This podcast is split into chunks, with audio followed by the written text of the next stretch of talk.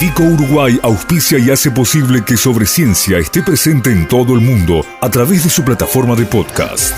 Este episodio llega a ustedes a través de Vico, al vanguardia y al servicio de la ciencia. www.vico.com.uy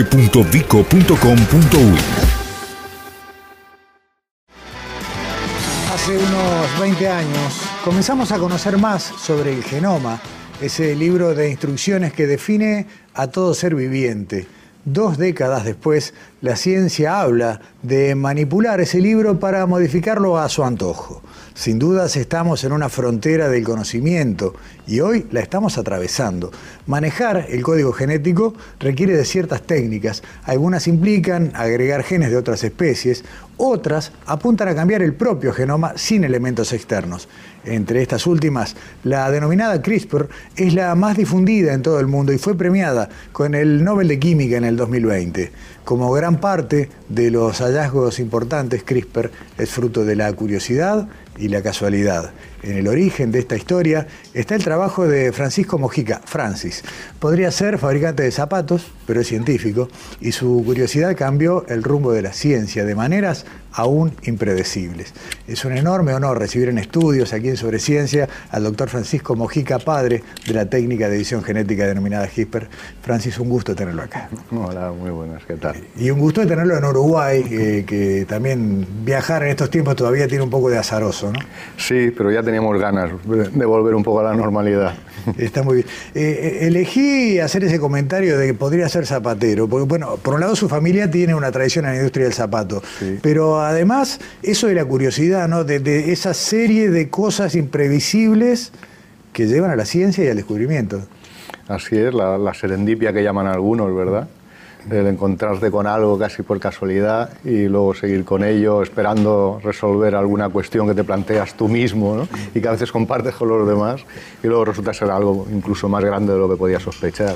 En una, en una versión resumida, acá hay una historia que empieza en el servicio militar obligatorio, según ah. usted contó, y que termina, bueno, en el CRISPR.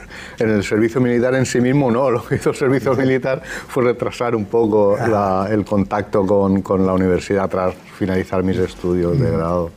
Eh, lo que sí es cierto es que realicé mi servicio militar obligatorio justo enfrente de la universidad donde luego me pasé a ver si me, ofrecían esa posibilidad de, iniciarme la investigación.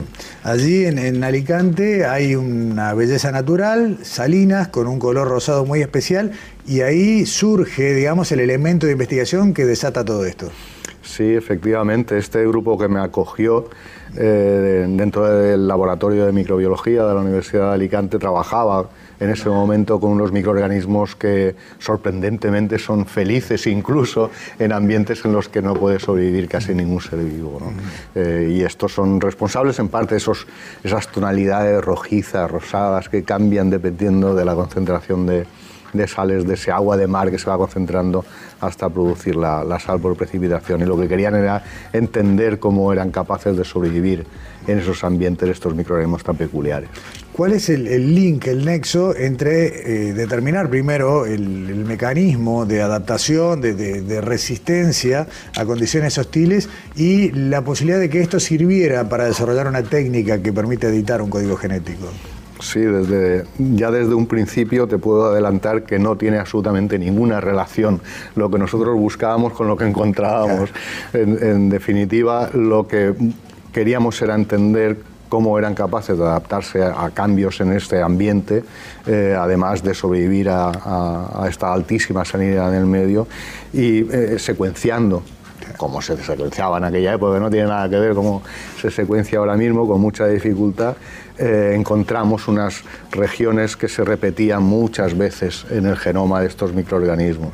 Y simplemente descartamos de partida ya que aquello no que, estuviera relacionado con la adaptación a la sal, pero en cualquier caso eh, proseguimos durante muchos años intentando averiguar si no hacían aquello, si no participaban en esa adaptación a, la sal, qué estaban haciendo, cuál era su, función biológica. Y eso nos derivó diez años más tarde, a concluir que eh, lo que realmente hacían era guardar información de virus, sobre todo, que infectan a estos microorganismos dentro de su genoma, entre esas repeticiones que posteriormente llamaríamos eh, CRISPR, y gracias a esa memoria luego podían reconocer los descendientes de aquellos microorganismos e infecciones por descendientes de aquellos virus de los cuales guardan la memoria y destruirlos. Eh, es un código de almacenamiento, es un mecanismo de defensa del sistema inmune de, este tipo de organismos primitivos, bacterias eh, básicamente.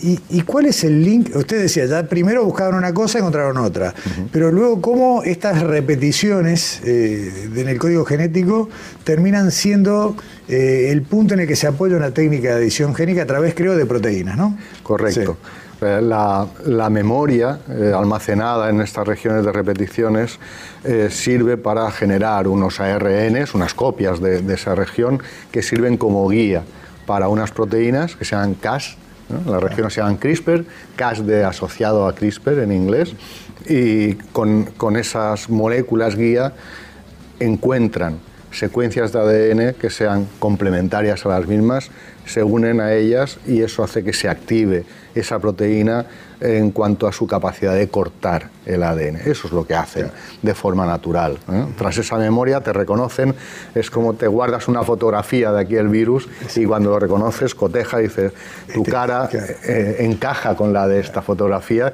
y ahora voy a cortar tu material genético. Y entonces paran la infección. Eso se utiliza para eh, cortar posteriormente eh, cualquier secuencia de ADN in vitro, es decir, en un tubo de ensayo, en solución. Si tú quieres cortar un trozo de ADN con una secuencia determinada, solamente tienes que ponerle esas tijeras moleculares que denominan esa proteína Cas con capacidad de cortar y decirle en qué secuencia concreta tiene que cortar, que es dándole esa guía de ARN. Eso si lo trasladamos a una célula de un animal o de una planta, le marca a los sistemas de reparación dónde tienen que ir para modificar una secuencia, editar el genoma. O sea que en definitiva eh, lo que nosotros programamos, y la expresión también no sea de todo académica, es la proteína para que haga el trabajo. La proteína en sí misma, no, hace falta tocarla y esa es una de las grandes ventajas de CRISPR respecto a otros sistemas de edición genética. Nosotros solamente tenemos que cambiar la secuencia del ARN, que es quien guía esa proteína donde tiene que ir. La proteína no sabe dónde tiene que ir. Ella sola, si la dejas, la pobrecita no hace absolutamente nada. El RN le escribe las instrucciones. tú vas para acá y buscas a este, le da la foto. Exacto, Encuentra la secuencia y la corta. Eso es. Y al cortar la secuencia, ¿cómo se puede reemplazar por otra? O, simplemente la, la molécula de ADN se reúne ahí cuando uno corta eh, interrumpiendo la continuidad del material genético, o aquello se repara o la célula se muere directamente. Eh, por eso tenemos sistemas de reparación muy eficaces de esas rupturas de ADN.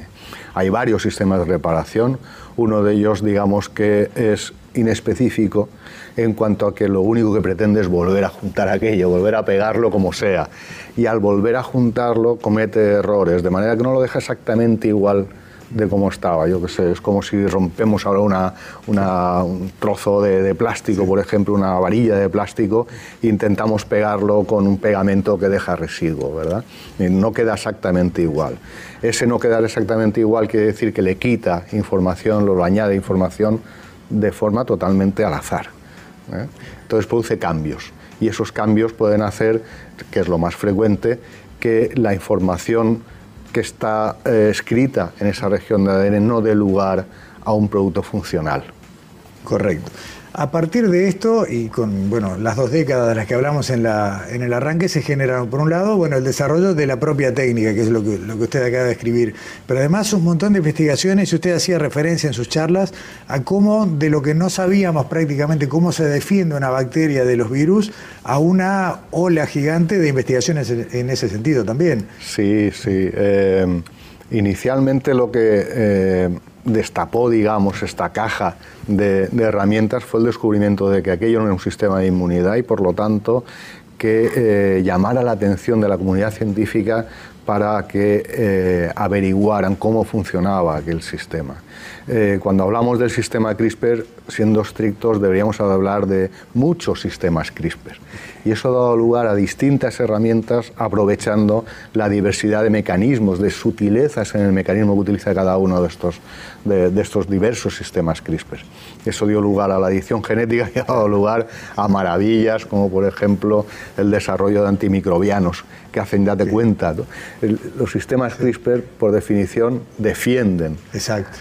al hospedador de infecciones, pero si tú le das la vuelta, puedes utilizar esas herramientas para matar bacterias de forma específica, por ejemplo. Yo, lo escuchaba eh, en la charla que dio en la sala Bas Ferreira, pero también escuchaba una entrevista de la que hablamos fuera de micrófono en podcast, que está con, con gente de la Universidad Complutense. Estudiantes. Y me quedaba pensando, y tal vez esté fuera de eje, pero estos mecanismos donde la bacteria, donde aprendemos cómo las bacterias reconocen y se defienden de virus, ¿no ha tenido aplicación, por ejemplo, o tendrá potencial a futuro Oh, sí. para vacunas y para otro tipo de sistemas?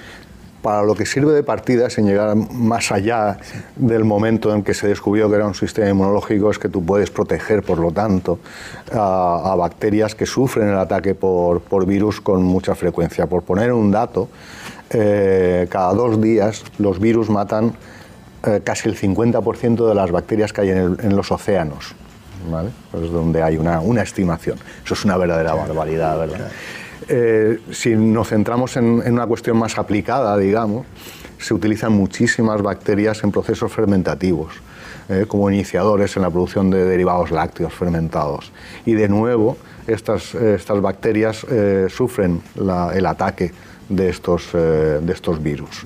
De manera que uno puede blindar a estas bacterias frente a la infección por, por, virus y evitar que cuando uno está fermentando leche para producir yogur veas que tras unas horas aquello no, sí, no claro, guarda, sí, exactamente, sí, exactamente, igual, cosa que ocurre por, con, con eh, Francis, me parece importante aclarar algo que, que, está en la base, pero que es separar lo que se conoce habitualmente como transgénesis sí. de lo que es la edición genética, en la enorme diferencia de que uno incorpora material genético de otra especie, mientras que acá estamos hablando de lo mismo. En todo caso, ¿es correcto decir que en muchos casos lo que se acelera puede ser una, un, una cruza de especies, por ejemplo, que la evolución se acorta en semanas, lo que puede demorar siglos? Eh, con CRISPR se puede hacer casi de todo lo que uno quiera hacer con el ADN. Es decir, si quieres hacer transgénesis, lo puedes hacer, ¿eh? aprovechando otro mecanismo de reparación de, roturas de ADN que también tenemos, mmm, que no está activo en todas nuestras células, pero sí que se puede inducir, que eh, se deja dirigir en cuanto a qué introducir en la, en la región donde se ha producido ese corte. ¿eh? Esto se puede hacer pero la mayoría de las células de plantas y animales tienen activo el otro sistema, que es el que introduce cambios de forma eh, aleatoria.